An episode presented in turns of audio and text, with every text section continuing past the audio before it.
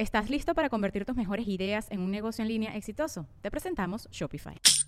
Tal vez no lo sabías, pero nuestro podcast More Than Mamis es un negocio. Y lo comenzamos, por supuesto, para desahogarnos y hablar sobre la maternidad, no para convertirnos en expertas de ventas y del e-commerce. Así que sí, necesitábamos ayuda para vender nuestro merch y poner en marcha nuestra tienda. Por eso estamos tan contentas de usar Shopify. Regístrate con tan solo un dólar por mes en shopify.com barra sonoro, todo en minúsculas. Ve a shopify.com barra sonoro para llevar tu negocio al siguiente nivel. Shopify.com barra sonoro. With everyone fighting for attention, how can your business stand out and connect with customers?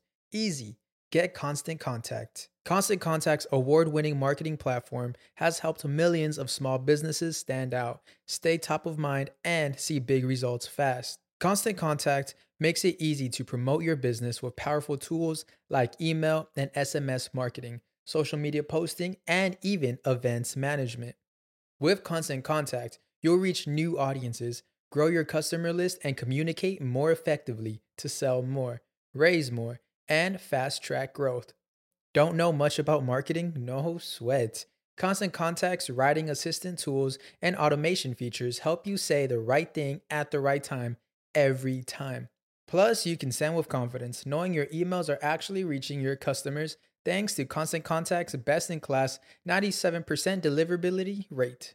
I'm a small business owner and I believe that this is a great tool for other small business owners. In small businesses, you need to create a team. And if you're starting by yourself, Constant Contact can be the team that you need. Tackle any challenge with Constant Contact's expert live customer support. Plus, everything's backed by the 30 day money back guarantee. So get going and start growing your business today with a free trial at constantcontact.com. Just go to constantcontact.com right now. Constant Contact, helping the small stand tall. ConstantContact.com.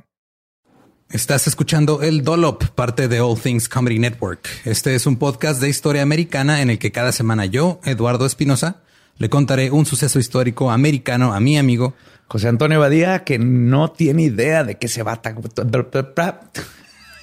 Ok, lo bueno es que, el tema. No, lo bueno es que nada más te trabas cuando lees, ¿verdad? Sí, sí, sí. No, no cuando voy a decir una línea que he dicho ya como cuatro o cinco veces.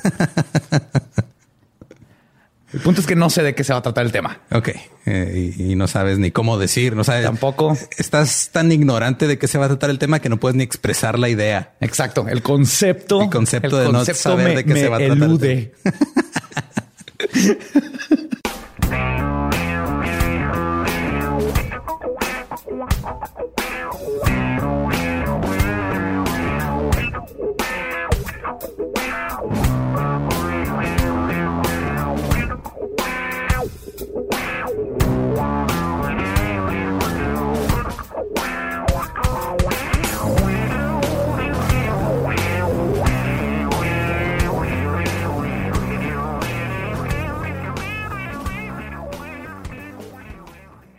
Nueva Inglaterra, siglo XIX. La leyenda de los vampiros. Oh my God. Hola. Hola. Sí, sabía que te iba a gustar este tema. La leyenda de los vampiros se originó en la Europa eslava. Los inmigrantes eslavos y germánicos trajeron contigo las supersticiones, consigo, perdón, las supersticiones sobre los vampiros a América durante los 1700. Se presume que pudo haber sucedido cuando los alemanes palatinos colonizaron Pensilvania o cuando los mercenarios hessianos sirvieron durante la guerra revolucionaria. Pero el vampirismo era simplemente una explicación que la gente le dio a un fenómeno natural que no podían entender, porque no sabían del todo qué es lo que le pasa a los cuerpos bajo diferentes condiciones. O sea, básicamente era un este, pues no sé qué pedo con ese güey, de seguro es vampiro. Mira, están, están implicando que esa gente era ignorante de las fuerzas paranormales pudieron haber llegado. Esta gente trajo las salchichas. gente que trae salchichas, hay que respetarlas un poco y tal vez si sabían de vampiros. Pues quién sabe. No sé cómo termine tu opinión al respecto cuando terminemos este episodio. Pero en esa época, básicamente, la figura del vampiro se convirtió en un chivo expiatorio. Un vampiro simplemente es un cadáver que capta la atención de una comunidad durante un tiempo de crisis y que luego es culpado de provocar esa crisis. O sea, estos vampiros de folclore no eran como los personajes románticos del cine moderno. Ese tipo de vampiro fue inventado tiempo después por Bram Stoker. Atacar a vampiros era una manera en la que una comunidad le dio una forma física a un mal que los plagaba. De hecho, por eso traigo la playera de Drácula, porque está en el tema de... Eh, la práctica de matar a estos muertos vivientes comenzó en Europa. Algunas de las maneras en las que la gente lidiaba con los vampiros consistía en exhumar el cuerpo del sospechoso, atravesar su corazón con una estaca, reacomodar los restos óseos, retirar órganos vitales o cremar el cadáver entero. Suenan como que muchísimos pasos para matar algo que ya está muerto. Pues es que, eh, digo, son un muerto viviente. Bueno, pero también suena como algo divertido que hacer en domingo. No tenían tele, no tenían Netflix. ¿Quieres matar vampiros? ok, mamá. Ok, tú ponte a reacomodar los huesos, mijo. Ajá. No, mami, mami, ¿puedo quemar el corazón? No, no, todavía no, hijo. Chingada madre, hijo, te pon atención. El si lo quemamos ahorita, va a regresar en la noche y se va a comer a tu perro. Ah, ok. Michael Bell, un folclorista de Rhode Island, de la zona de Nueva Inglaterra, documentó alrededor de 80 exhumaciones relacionadas al vampirismo en Estados Unidos. La mayoría de estas se concentraron en Nueva Inglaterra durante los 1800, este, más de 100 años después de las que se hicieron en Salem durante la cacería de brujas. Porque ha habido muchísimas exhumaciones así por creencias locas, pero estamos hablando que los juicios de Salem, que ahorita consideramos barbáricos, pasaron 100 años antes que esto. Y estos datos seguían sacando cadáveres, sacando quemando corazones, poniéndole piedras en la boca y meándoles en la cara. Uh, eso de mear en la cara, no sé si era parte del tratamiento o era nada más por, por venganza. Entonces, pues, para tener un poltergeist, quieres hacerlo emputar, así le, meas en la cara. Y el, el mismo folclorista dice que es probable que haya habido cientos más de exhumaciones, pero solamente ha logrado documentar 80 porque las mayorías de las tumbas ya se perdieron con el paso del tiempo, no ya ni siquiera están marcadas ni nada. Pero todo esto empezó con la tuberculosis. Es de mis enfermedades favoritas. Dime más. Durante los 1800, la tuberculosis o consunción, como se le decía en ese tiempo, era culpable de una de cada cuatro muertes. A la madre. O sea, el 25% de las personas que morían, porque el 100% de las personas muere, pero el 25% moría por consunción. Y la consunción podía matarte lentamente en cuestión de años o podía desarrollarse rápido y matarte en semanas. Y los efectos de la consunción en esa época fueron, fueron devastadores para las familias y las comunidades afectadas. Eh, se le decía consumption en inglés porque lo que pasaba es que te va consumiendo poco a poco. Y es de los pulmones, ¿no? El tuberculosis te va madreando los pulmones. Es que metían a los niños así en como unas cápsulas de metal. los iron lungs que les decían. los... pulmones de hierro para ayudarlos a respirar y esta enfermedad empezó a plagar Nueva Inglaterra en la década de 1730. Para los 1800, la enfermedad se convirtió en la causa principal de muerte en todo el noreste de Estados Unidos. O sea, más gente se moría de tuberculosis que de, no sé, lobos, osos, no haber comida, nativos americanos defendiendo su, su territorio. La, cuarta parte de todas las muertes eran a causa de, o sea, es, creo que ahorita como el, el equivalente será la hipertensión o algo así, o la diabetes, porque un chingo de gente se muere de hipertensión o diabetes. Es, más o menos lo mismo, nada más que antes era tuberculosis y creían que eres un vampiro. Ahora los vampiros los hace sabritas y Coca-Cola. Entonces, eh, la muerte por consunción era una muerte terrible que bien podía pasar en, semana, en semanas o podía extenderse por años. Consistía en fiebres constantes, tos violenta acompañada de sangre y un visible deterioro del cuerpo. Una enfermedad, este, una descripción de la enfermedad dada en el siglo XVIII decía, la figura demacrada lo llena a uno de terror. La frente cubierta con gotas de sudor, las mejillas pintadas de un lívido carmín, los ojos hundidos, el aliento ofensivo rápido y laborioso, y la tos tan incesante como si tratara de escasear el tiempo del afligido para decir sus quejas. O sea, un godín. Están escribiendo a alguien que trabaja de 8 a 5.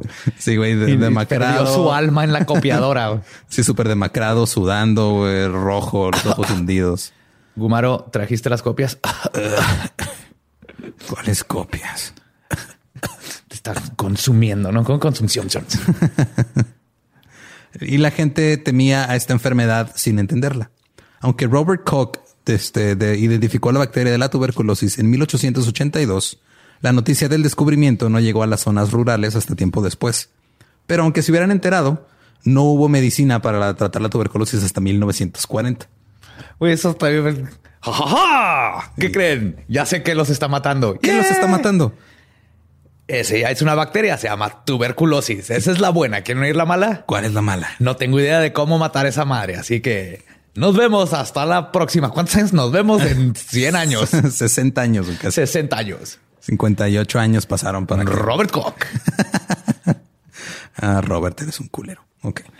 De hecho, un doctor este, en la época dijo que la tuberculosis era culpa de la borrachera y la necesidad de los pobres.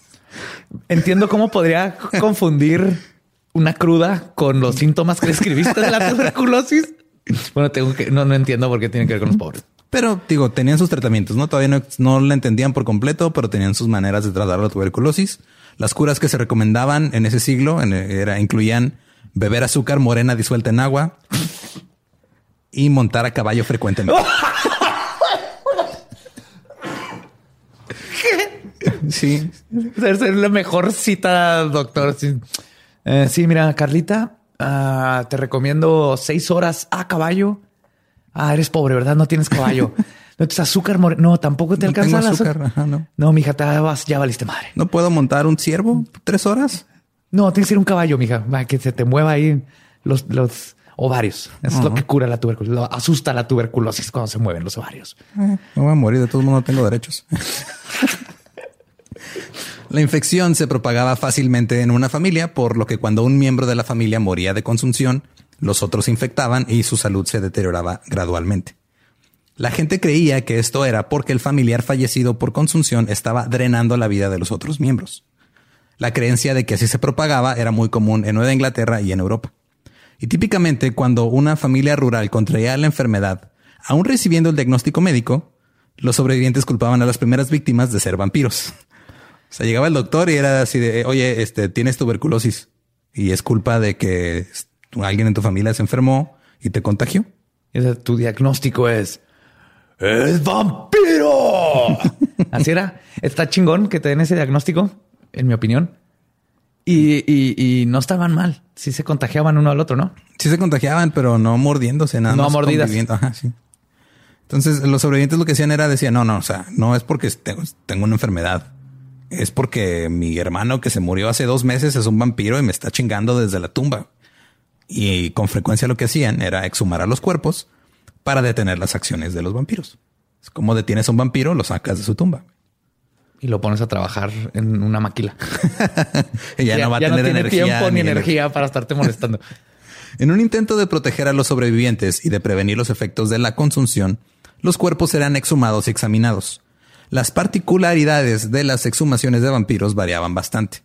En muchos casos solo participaban los familiares y vecinos, pero a veces los padres de la ciudad, o sea, los city fathers, como los eran como, ¿No eran- alcaldes? o- Pues no eran como alcaldes, pero eran como así lo- los, ancianos o los que mandaban ahí en la comunidad.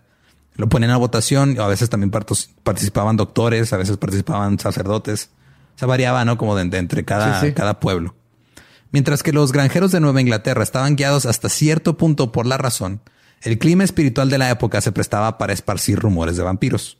Porque contrario a su reputación puritana, los habitantes rurales de Nueva Inglaterra eran en su mayoría paganos y solo el 10% pertenecía a alguna iglesia. Oh, wow. Sí, o sea, en realidad los, los puritanos, sí había puritanos, pero estaban más, este, como más en, en las áreas. Eran la minoría. Sí, y estaban más en las áreas, este, como ya más civilizadas, ya más en la ciudad que, que en los pueblos rurales. Algunas comunidades en Maine y Massachusetts optaban simplemente por exhumar el cuerpo del vampiro y volverlo a enterrar, pero boca abajo. Claro, güey. Claro. Porque Mira. lo, lo confundes. ¿o ¿Qué, qué, qué ganas con eso? Sí, güey, se despierta y lo pega en el piso y ya no sabe qué hacer. Sí, antes pues nomás abre los ojos, abre la puertita, se sale y va a, a comer vírgenes. Acá ve hacia abajo y dicen pues me vuelvo a dormir y, y se ahorran tiempo porque no tienen que reacomodar huesos y quemar corazones. Son unos genios. Me siento mal porque sé que si yo hubiera vivido en esos tiempos, yo hubiera sido de esos vatos que pero vampiro, ¡Yeah! vamos a exhumar. Ay, güey. En Connecticut y Vermont quemaban el corazón del difunto. En Rhode Island hacían algo peor. Quemaban todos los órganos que veían que todavía se veían como medio frescos, de que decapitaban el cuerpo, quemaban el corazón y se lo daban a los contagiados para que se lo comieran. Eso suena como que funciona más cabrón que todo lo demás. Creo que mientras más extremo, mejor. No, ahí no. tuvo que haber una junta así de que ustedes cómo le hacen.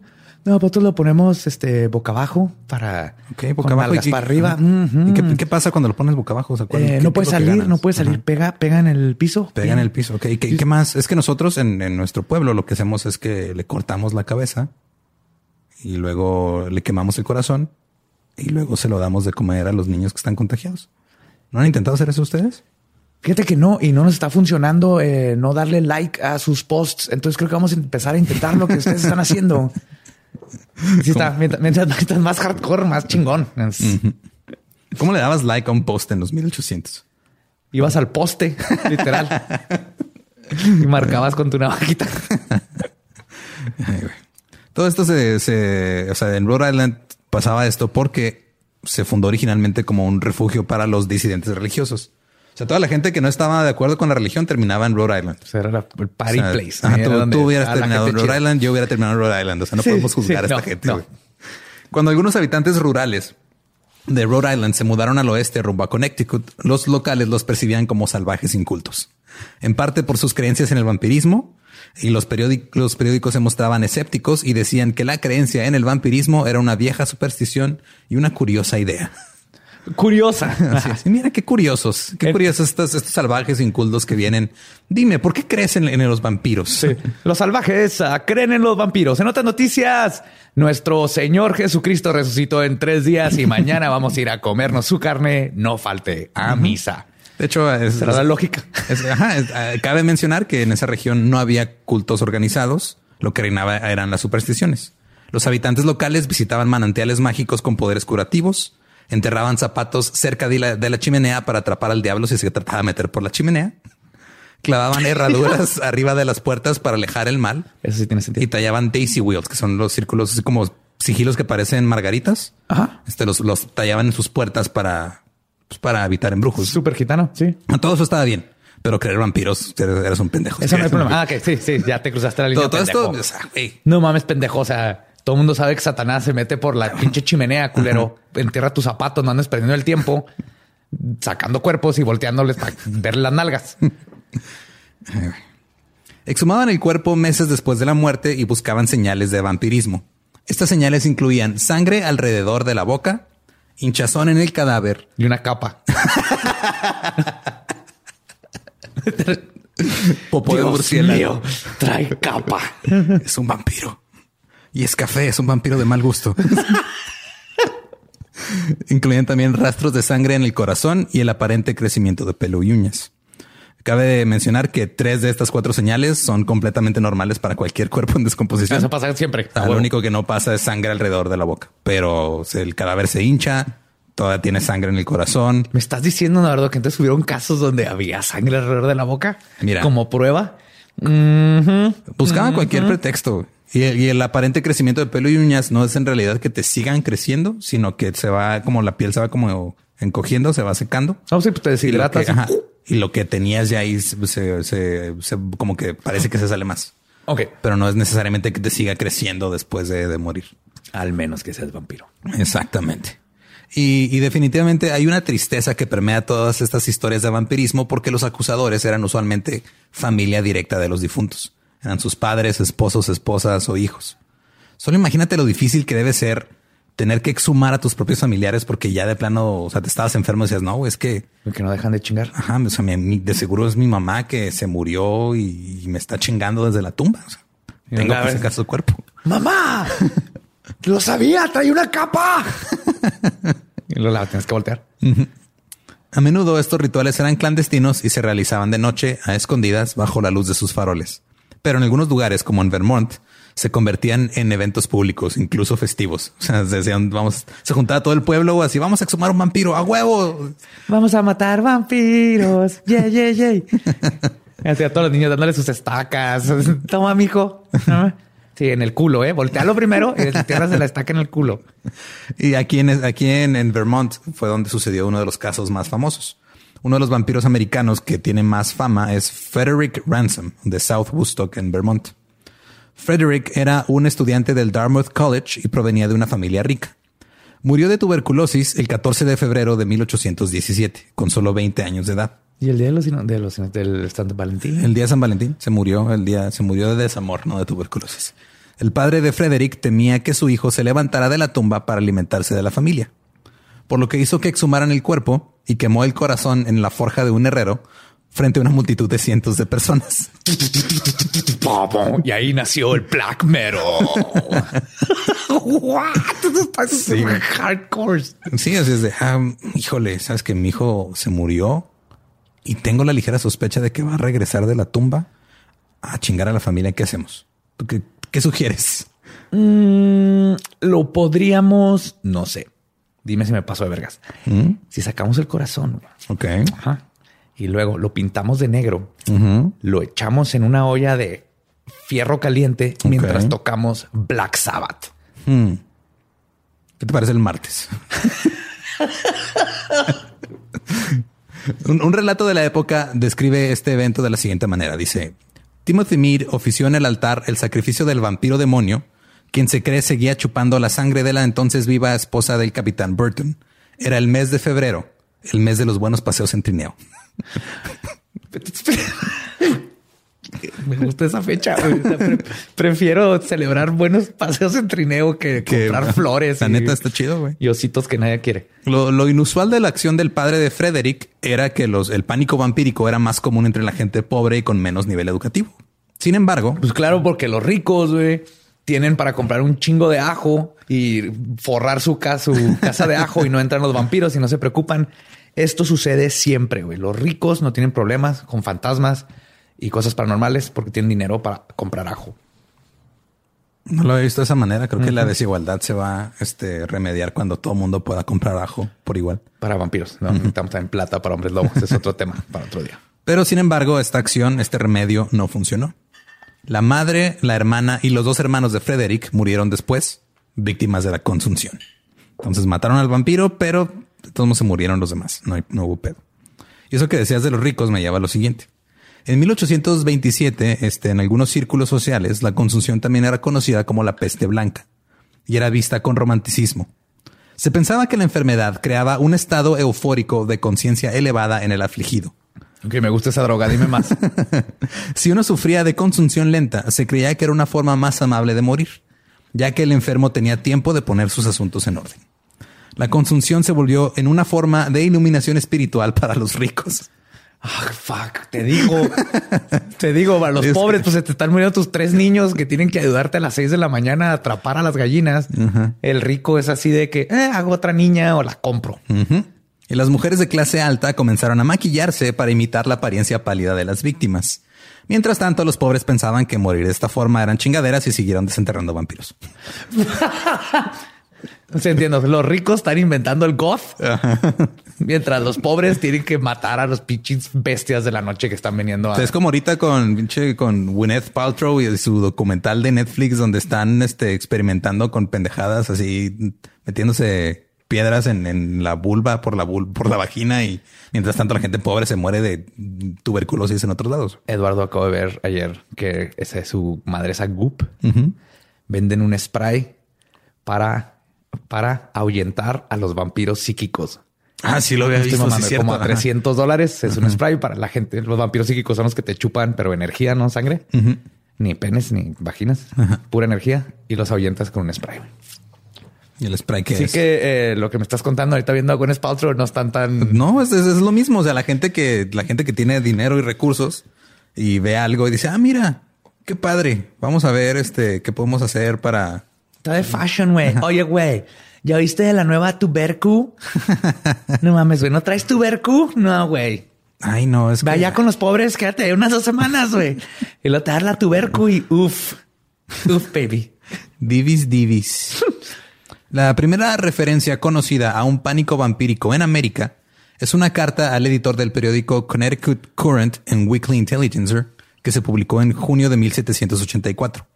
El concejal Moses Holmes del pueblo de Willington advirtió a la gente sobre un doctor charlatán, un foráneo que exhortaba a las familias a desenterrar y quemar familiares difuntos para detener la consulsión.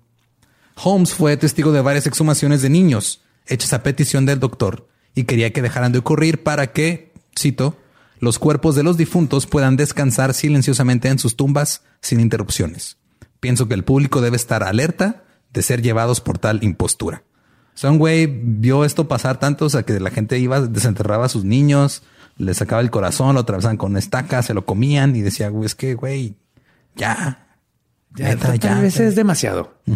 A ver, gente, ¿por qué no? mm, señora, se murió su hijo, ¿verdad? Este, y si nomás lo, lo subimos arriba de un caballo, amarramos su cadáver y lo soltamos el caballo para que se cure. Pero, pero si no me como el corazón, me voy a morir yo también. No, no, no, no, no. Lo que tenemos que hacer es que se muere el caballo y luego los enterramos a los dos juntos boca abajo. señor. Hmm. No, vamos a desenterrar a mi hijo y lo vamos a atravesar con esta. Muchas gracias. Ay, gente ignorante. Seis años de medicina para esto. ¿Estás listo para convertir tus mejores ideas en un negocio en línea exitoso? Te presentamos Shopify. Tal vez no lo sabías, pero nuestro podcast More Than Mamis es un negocio y lo empezamos por supuesto para desahogarnos y hablar sobre la maternidad, no para convertirnos en expertas de ventas y del e-commerce. Así que sí, necesitábamos ayuda para vender nuestro merch y poner en marcha nuestra tienda. ¿Y cómo suena con Shopify? Llegó otra venta. Shopify es la plataforma de comercio que está revolucionando millones de negocios en todo el mundo. Ya seas un emprendedor desde tu casa o desde donde sea, Shopify es la única herramienta que necesitas para iniciar, administrar y hacer crecer tu negocio sin dificultades. Con Shopify puedo gestionar pedidos, envíos y pagos desde cualquier lugar, brindándote toda la información y estadísticas de tus ventas al detalle. Regístrate para un periodo de prueba con tan solo un dólar al mes en shopify.com barra sonoro, todo en minúsculas.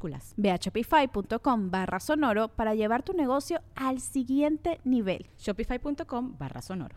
Eh, de hecho, algunos académicos modernos han argumentado que la superstición vampírica tenía sentido desde un punto de vista práctico. Por ejemplo, el folclorista Paul Barber dice que la creencia proviene de observaciones astutas sobre la descomposición, porque un cadáver hinchado aparente haber, aparenta haber comido recientemente. Porque es lo que decían, si, si desenterraban el cadáver y estaba hinchado es porque acaba de comer. Fue a chuparle la sangre a alguien, fue a chuparle Y al atravesar un, cuerpo con una estaca, el cadáver parece a veces como que grita, así como muy bajito. Ajá, pero es porque se escapan gases acumulados en su interior. Sí, chingada madre, me agarraron. Entonces era, o sea, tenía, sí, digo, tenía como que un fundamento práctico, pero estaba completamente mal pensado. Claro, tiene como una, una este, lógica observacional. Ellos no sabían que habían pequeños animalitos chiquitos que te enferman, no sabían cómo se infla un cuerpo, todo eso. Entonces, por lógica, dices, tiene sentido que si está rosita y trae capa es vampiro. qué, qué chingona lógica. Además, todo esto pasaba antes de que el embalsamiento fuera una práctica común. Durante la descomposición es posible que el cadáver se mueva, se sacuda o emita sonidos. De hecho, al llenarse de gases, algunos cadáveres... Sí, güey. O sea, está durante las fases del rigor mortis y todas esas cosas, de repente se empiezan, o sea, se, mueven los músculos a veces cuando se, tensan. Y este. Yo veo un cadáver hacer eso y le corto la cabeza a él mismo. Eso pasa un chingo en las morgues, güey. Tú pregúntale a cualquier persona que ha trabajado en una morgue cuántas veces se ha movido un cadáver Sí que se van a decir, ah, sí, cada rato y ya no se asustan. eso pasa muy seguido. De hecho, también era parte de lo que buscaban cuando se enterraban el cuerpo. Si lo veían que se había movido así de, o sea, que ya no estaba exactamente en la misma posición en la que lo habían enterrado, decían, ah, es que es vampiro y se acaba de, salir de aquí. Y este, de, hecho, cuando se llenan así de, aire y de gases, cuando se inflan y estos gases este, que empiezan a escapar y pasan por las cuerdas vocales, hasta a veces parece que se están quejando escucha así como. Y que eso sí, eso sí debe estar bien cabrón. O sea, que estás en una morgue y de repente se escuche. Güey, por más que me expliques que gases y la chingada, yo, un cadáver hace ese ruido, esa madre. hay que pichis ponerle una estaca, cortarle la cabeza y aventarle el, spray ese de goop contra vampiros. Contra vampiros, güey. No importa que son los gases que pasan por las cuerdas vocales, José Antonio. No chinga tu madre, Eduardo, ese cadáver acaba de hacer. Uh, hay que quemarlo y comernos su corazón. Ah, mira, yo del lado de la ciencia, todo lo que quieras. Este otro caso famoso de una vampira es el de Nancy Young. Nancy era una joven de 19 años que vivía con su padre veterano de guerra, su madre y siete hermanos y hermanas. En 1827, la hermana de Nancy enfermó. Después, Nancy se contagió y murió en cuestión de un mes. Al poco tiempo, durante el verano, los vecinos y amigos de la familia se juntaron para exhumar el cuerpo de Nancy. Lo quemaron en una pila mientras los miembros de la familia se reunieron alrededor del fuego para inhalar el humo de los restos. Güey, la droga de antes está bien cabrón. Güey, ya oliste a Nancy, güey. Güey, no mames. vergas. Qué buen rave se aventaban antes. E- Ellos lo hicieron porque se sentían confiados de que esto los haría recuperar su salud y prevendría- prevendría que otros miembros de la familia se contagiaran de consunción. No funcionó. No me menor- digas. Sí, güey. La menor de las hermanas murió en agosto. Olney murió el 12 de diciembre de 1834. Holda murió el 26 de agosto de 1836. Caleb murió el 8 de mayo de 1843. Eran murió el 17 de febrero de 1854. Solo quedó viva Sara. Todos murieron de tuberculosis. Fuck, güey. Y en esos tiempos perder a un hijo era perder este, tu forma de vida. Sí, pues ya no tenías, como ya no tenías gente tirar a paro a arar el campo, a, sobre todo en, en zonas rurales, porque los niños trabajaban desde chiquitos, güey. Sí, desde que nacieran eran este obra. ¿Cómo se llama? Barata. Sí, muy, muy barata. Tienes que dar de comer y lo aguantaste, bebé. Buen punto. Todavía está pagando su renta como debería ser. Estamos muy chiples ahorita, estamos muy chiples. Y por eso tienes que tener 26 niños porque la tuberculosis te iba a matar a Uno de 16. cada cuatro. Ok, ahí te va. Hay dos teorías. güey. Una, eh, los científicos de la localidad creían que el agua del pozo familiar estaba contaminada. La otra, Probable. vampiros. Esa es. Fue culpa de los vampiros. El filósofo y poeta Henry David Thoreau escribió en su diario el 26 de septiembre de 1859. Cito. Lo salvaje del hombre nunca es erradicado del todo. He leído sobre una familia en Vermont que al morir varios de sus miembros por consunción, quemaron los pulmones, el corazón y el hígado del último fallecido para prevenir que los demás se contagien. O sea, es lo que hacían, güey. Y este, pues, estamos hablando, es 1859. O sea, No, no habían muchas opciones. Si te pones a pensar. ya había más opciones. O sea, si estamos Güey, en esos tiempos tus opciones era meterte una zanahoria en el culo y tomarte eh, aceite de víbora. y tal vez con eso, tal vez eso era más factible para curarte la tuberculosis que inhalar los restos de tu hermana. güey. Pero no te daba un high en el rey. Mientras la prensa seguía desestimando estas prácticas como una vil superstición, eh, la quema de órganos era aceptada ampliamente como medicina popular en algunas comunidades. Y de hecho, este viene aquí la historia de la vampira más famosa de Estados Unidos. Mercy Lana Brown. Su familia consistía de su padre George, su madre Mary, su hermana Mary Olive, su hermano Edwin y dos niños más. Este caso es famoso especialmente porque sucedió en 1893. No era precisamente la edad de, de piedra. güey. En esa época, Bell, Carnegie, Rockefeller, Ford y Edison ya estaban trabajando en motores de combustión, Ah, luces eléctricas, teléfonos, automóviles, construyendo puentes y barcos con acero, perfeccionando las transmisiones de radio, ya se habían inventado los rayos X. O sea, no, no era, no era la edad media, güey. ya. Ok, Sí, ya, sí, ya sí, entendiste el contexto de por qué. Bien cabrón. Sí, aquí ya, hay gente que puede prender un switch, ya hay luz en su casa Ajá. y acá todavía estamos quemando corazones. Así es. Era una época de ciencia y tecnología, pero en medio de todo, es- en medio de todo esto, eh, los editores del periódico Providence Journal estaban encabronados por el escándalo barbárico que se suscitó justo fuera de su moderna ciudad. Esto pasó en Exeter, en Rhode Island, en 1893. Exeter era un pueblo con solo 17 habitantes por milla cuadrada. Un quinto de las granjas estaban completamente abandonadas y los campos se iban convirtiendo lentamente de nuevo en bosques. O sea, ya era Sí, ya se estaba medio pueblo fantasma. Ya la gente ya se está viendo a la ciudad a conseguir trabajo. Ya estaba La- toda la ¿no? la industria y todo. Entonces la gente la dejaba, industrial. Empezaron a dejar el campo para irse a la ciudad, conseguir trabajo allá. ¿no? No necesitas 16 hijos para trabajar de 8 a 5. Y la consunción cobró a la primera víctima de la familia Brown en diciembre del 83, cuando Mary, la madre de Mercy, murió a causa de la enfermedad. Siete meses después murió Mary Olive, la hermana mayor, y Edwin, el único hijo varón, que sabemos que en esas épocas el hijo varón era el que más valía. Vale por tres Ajá. mujeres. Ajá. Creo, que, Contrajo. creo que legalmente eso era así como algo. Sí, algo así. Era hombre blanco y luego este tres quintos era hombre afroamericano Sí. y luego como dos quintos era mujer. Y Exactamente. Edwin contrajo la enfermedad algunos años después y fue enviado a vivir en el clima árido de Colorado para tratar de detener sus efectos. A finales de 1891, Edwin regresó a casa en Exeter porque la enfermedad estaba ya muy avanzada. Básicamente. Ah, o sea, no funcionó. Sí, o sea, básicamente regresó a morir. Es que no hay, no, pues no había tratamiento, no había manera de detener la enfermedad. O sea, nada más era. el, tratamiento de irte a Colorado a esquiar no estaba tan mal. O sea, era tratar de alargarla un poco para que no te llevara tan rápido, pero en sí no había... No había cura. No había cura todavía. Hasta los 40. Este, cuando llegó este Edwin al hogar, pues también pues, Mercy se contagió. La batalla de Mercy con la consunción fue considerablemente más corta que la de su hermano. A Mercy le dio la variedad galopante de la enfermedad, que es la que te mata rápido, no es la que se tarda años. Se tarda, murió como unos dos, tres meses después. Y Mercy fue enterrada en el cementerio de Chestnut Hill, justo detrás de la iglesia bautista, ubicada en Victory Highway.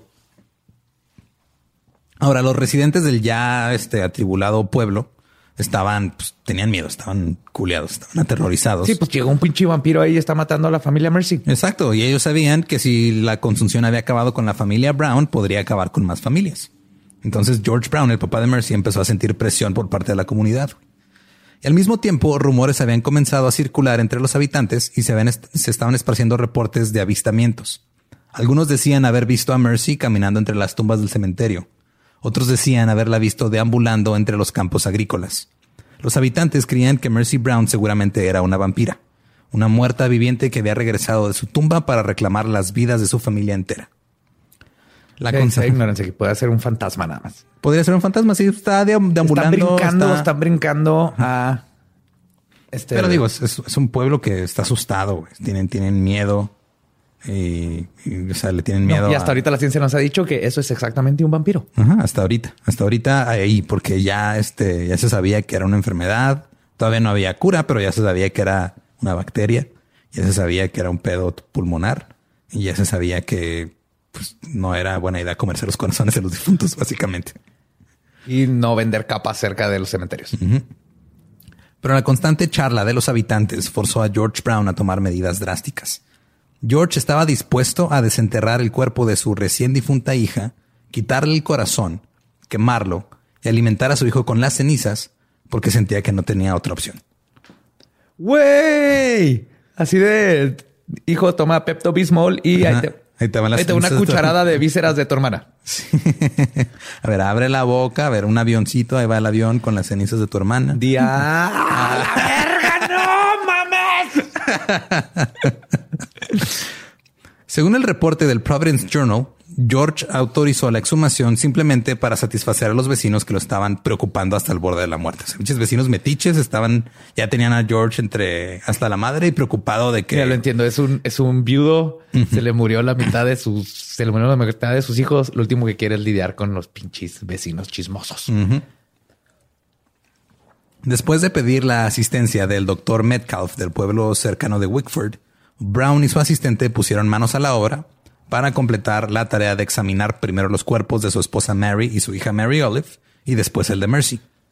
Luego de excavar las tumbas de ambas Marys, se determinó que ninguna de las dos era vampira porque los cuerpos estaban descomponiendo según lo esperado. Muy bien, Marys. Muy bien. Muy bien, Todo Marys, por seguir el curso de la naturaleza. Pero Mercy era diferente. Su cuerpo había cambiado de posición dentro del ataúd. Te dije, güey. Su cara mostraba rubor, estaba rojita. Eso hizo goth. Su piel no se había descompuesto.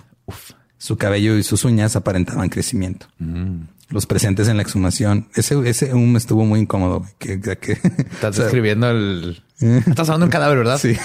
perdón, perdón, me perdiste. Ya, ya regresé um, al contexto. Los presentes dijeron que estaba demasiado bien preservada. Y el doctor enfatizó que los pulmones mostraban señales de tuberculosis. El doctor dijo, este pedo es tuberculosis, no es una vampira, se murió por una enfermedad. La gente, no, no, no, está muy bien preservada, tiene los, los cachetes rojitos. Y Pues usted qué sabe, doctor. Usted qué sabe. Trae capa que no la está viendo. No está viendo la capa. malditos salvajes incultos. Cállese. Traigan un sensontle y échenselo ahí arriba.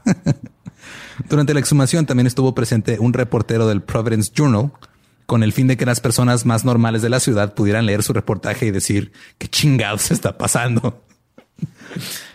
Un antropólogo conocido de la época, George Stetson, viajó al área para investigar esta superstición ba- barbárica del vampirismo y dijo lo siguiente. El reporte del periódico sugiere que no estaba enterrada en el suelo. De hecho, había sido colocada en una cripta arriba del suelo porque los cuerpos eran guardados durante el invierno cuando el suelo estaba congelado y era difícil excavar.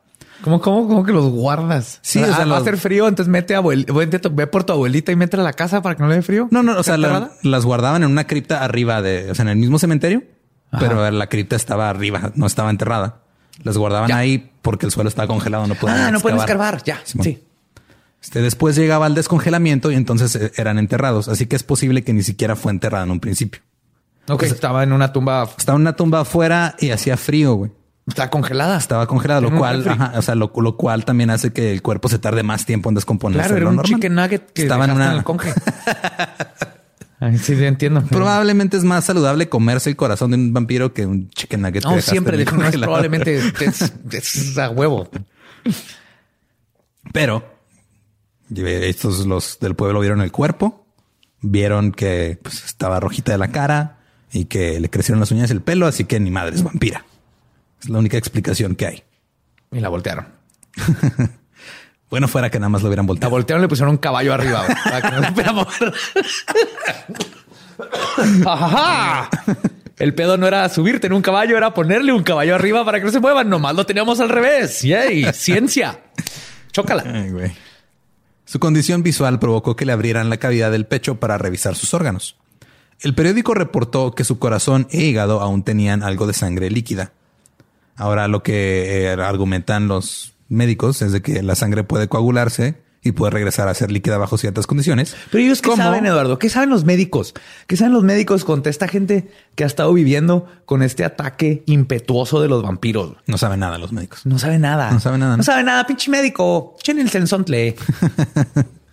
Eh, y como pues, puede, se coagula, se vuelve líquida bajo ciertas condiciones, como cuando está en el frío y luego se, descongela. Ajá. Pero en ese momento la sangre líquida fue tomada como evidencia de que Mercy era una vampira que estaba drenando la vida de su hermano Edwin y posiblemente de otras víctimas de consunción en la comunidad. Entonces, lo que hicieron fue cortarle el corazón, quemarlo en una roca. Después tomaron las cenizas y se las dieron a Edwin para que se las comiera ¿Se las comió? se las comió. Todo esto porque el folclore decía que destruir el corazón de un vampiro lo mataría y que al consumir los restos el hechizo se rompería y la víctima comenzaría a recuperarse. Ese fue el error, güey. Es que no te lo comes. Le pones la estaca. Eso es lo que decía el folclore. Y si el folclore dice que al destruir el corazón lo va a matar y que si te comes los restos te vas a recuperar, es lo que pasa, güey. Te los comes. Ajá, y lo que pasó fue que Edwin murió dos meses después. Chingada madre, güey. te digo, pinches doctores. Ay, güey. Pinche Edwin. Es que O sea, se comió el corazón de su hermana y se luego comió el corazón se murió. y luego se murió. Ah, güey. El historiador Tomás de Agostino dice que en los siglos XVIII y XIX la muerte era mucho más común de lo que es ahora. Y cito, yo intento ubicar a la persona que está leyendo la historia en el tiempo de la misma para que vean cómo reaccionaba la gente a sus situaciones y por qué hacían lo que hacían. Entonces de Agostino explica que uno de cada cuatro niños en Nueva Inglaterra, en la, el área rural, rural, no llegaban a vivir más de cinco años. O sea, nacían cuatro niños y uno se iba a morir antes de llegar a los cinco años. Sí, claro. De hecho, o sea, los tres ya estaban ordeñando vacas. A los cuatro tenían su primer hijo. A los cinco te morías. Ajá. El número era uno de cada diez en entornos más salubres.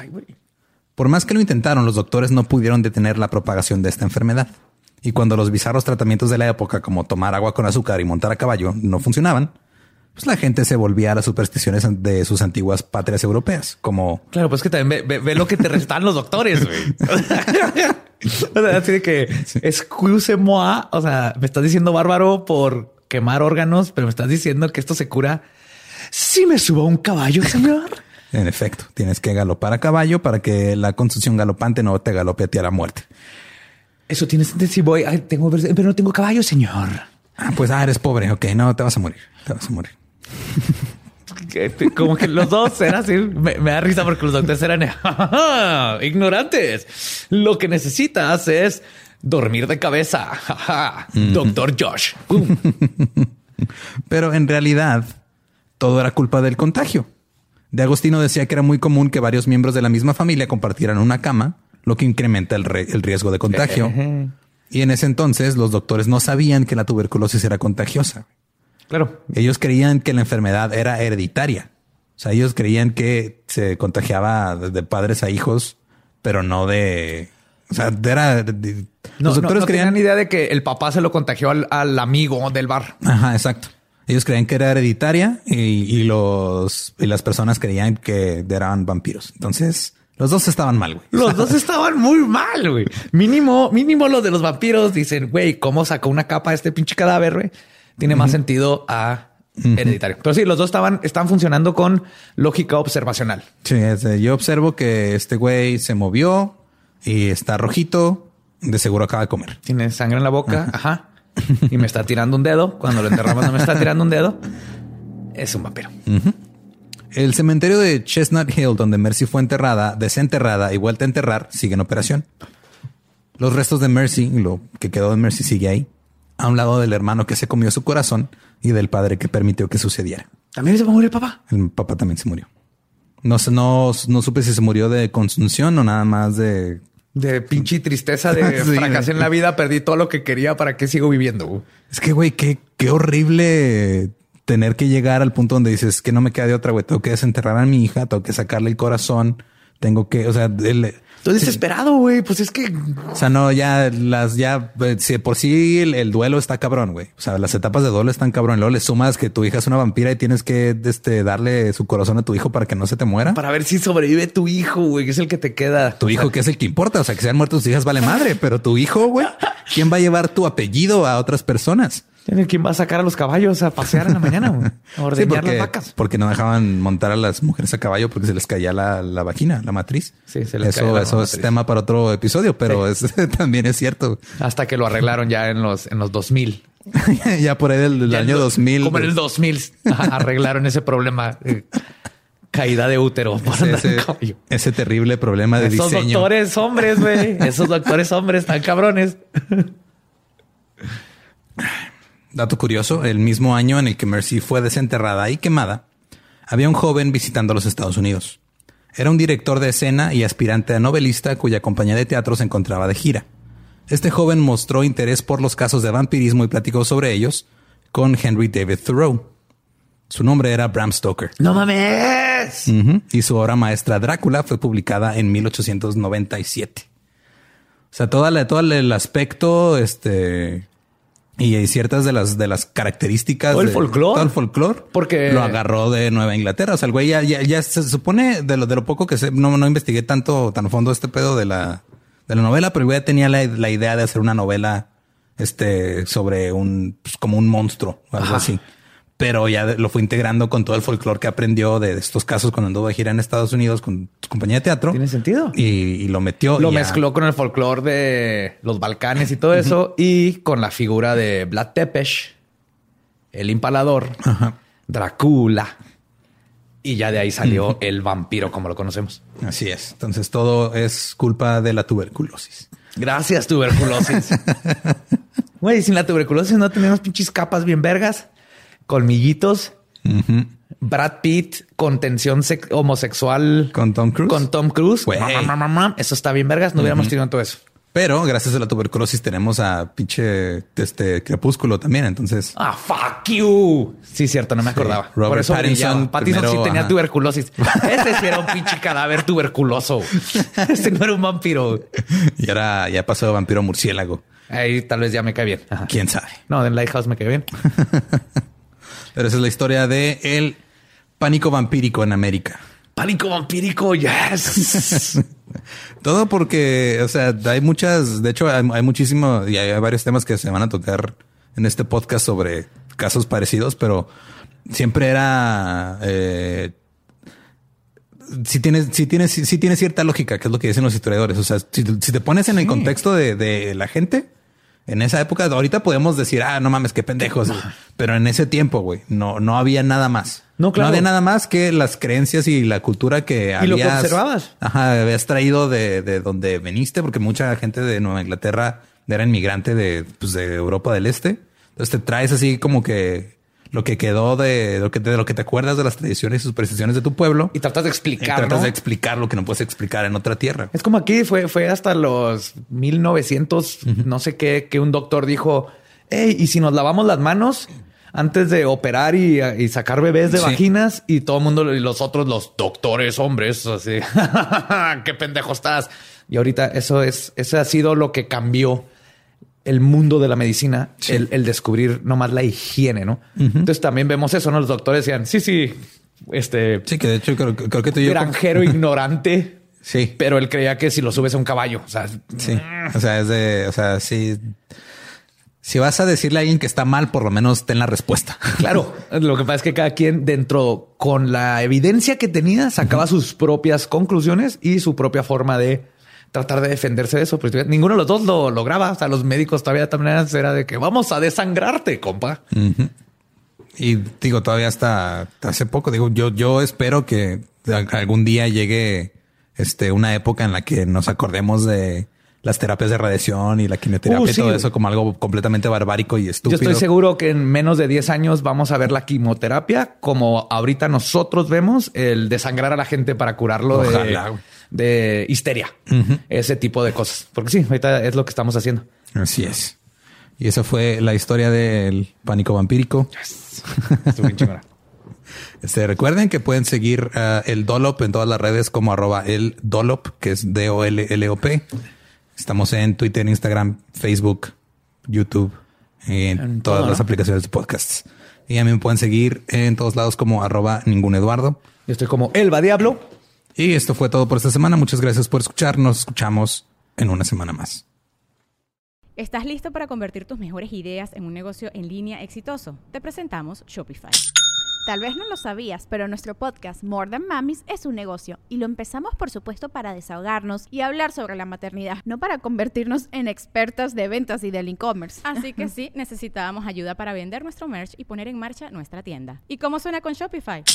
Llegó otra venta. Shopify es la plataforma de comercio que está revolucionando millones de negocios en todo el mundo. Ya seas un emprendedor desde tu casa o desde donde sea, Shopify es la única herramienta que necesitas para iniciar, administrar y hacer crecer tu negocio sin dificultades. Con Shopify puedo gestionar pedidos, envíos y pagos desde cualquier lugar, brindándote toda la información y estadísticas de tus ventas al detalle. Regístrate para un periodo de prueba con tan solo un dólar al mes en shopify.com barra sonoro, todo en minúsculas. Ve a shopify.com barra sonoro para llevar tu negocio al siguiente nivel. Shopify.com barra sonoro.